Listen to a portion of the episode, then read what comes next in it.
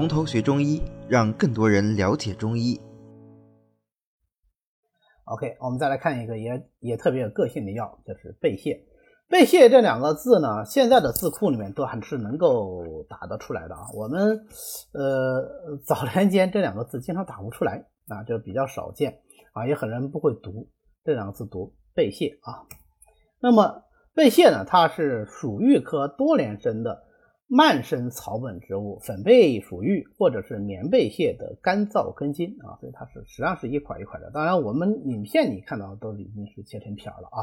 春秋两季都可以采挖，采下来之后把这个须根给它去掉啊，洗干净切片晒干就可以了，它不需要再做更多的这个处理了啊，就生用就行了。为什么叫贝蟹呢？啊，《本草称养》里面它是这么说的：它贝啊就是覆盖的意思，解呢就是解脱的意思啊。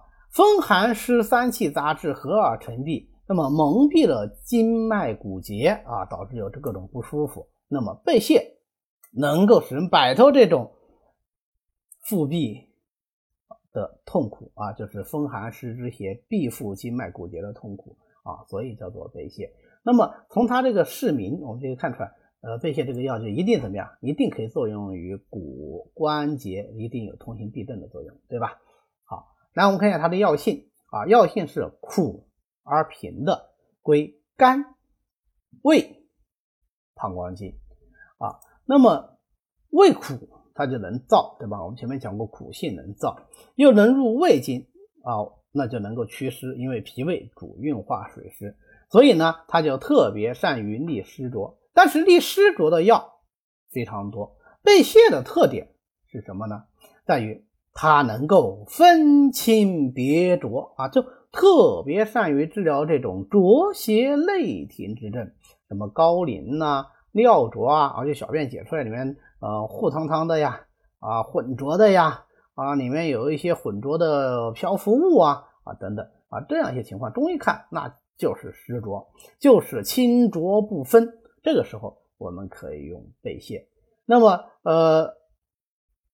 就有用贝泻为君药的两个名方，就是名字都叫贝泻分清饮啊，但是一个是以补益为主的，这就是呃贝泻配上益智仁、石菖蒲、乌药，它是治疗肾虚兼有清浊不分的啊，肾虚兼有湿浊清浊不分，这就是贝泻分清饮。那么如果它配上黄柏、知母、丹参、茯苓啊等等的一些药，那么它就是治疗。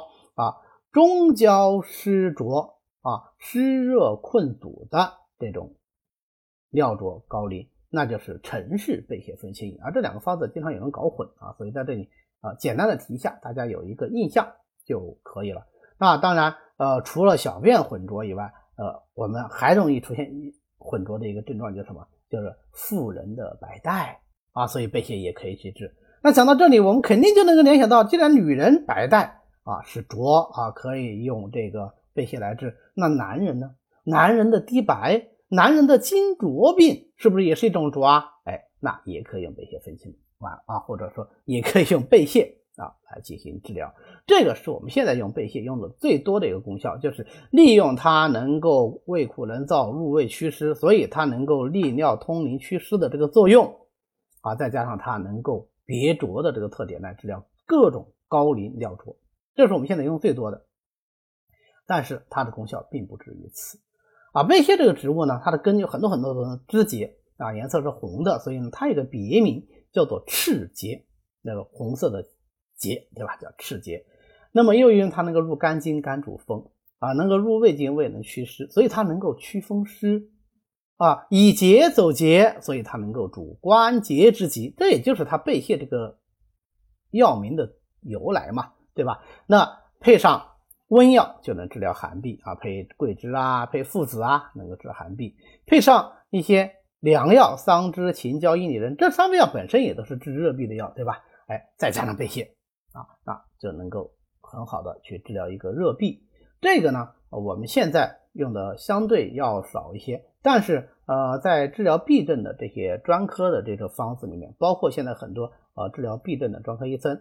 还是会去用这些，尤其是它同时假设还有这个排尿的不舒服、尿频、尿急、尿痛的话，那当然啊效果就更好了。我们临床用药的时候，总还是希望这个药能够把它所有的作用都发挥出来啊，就是所谓的一药多用啊，这样的话就会更有效果。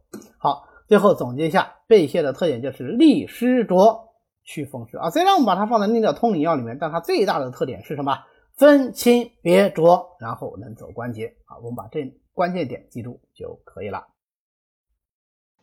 好的，今天呢我们就讲到这里。为了方便大家和其他喜欢中医的朋友一起来学习和讨论中医知识，我们呢建了一个微信群，欢迎大家扫描下方的二维码，添加我们的管理员的微信，然后发送“从头学中医”，他就会拉大家入群的。那么我们下次再见。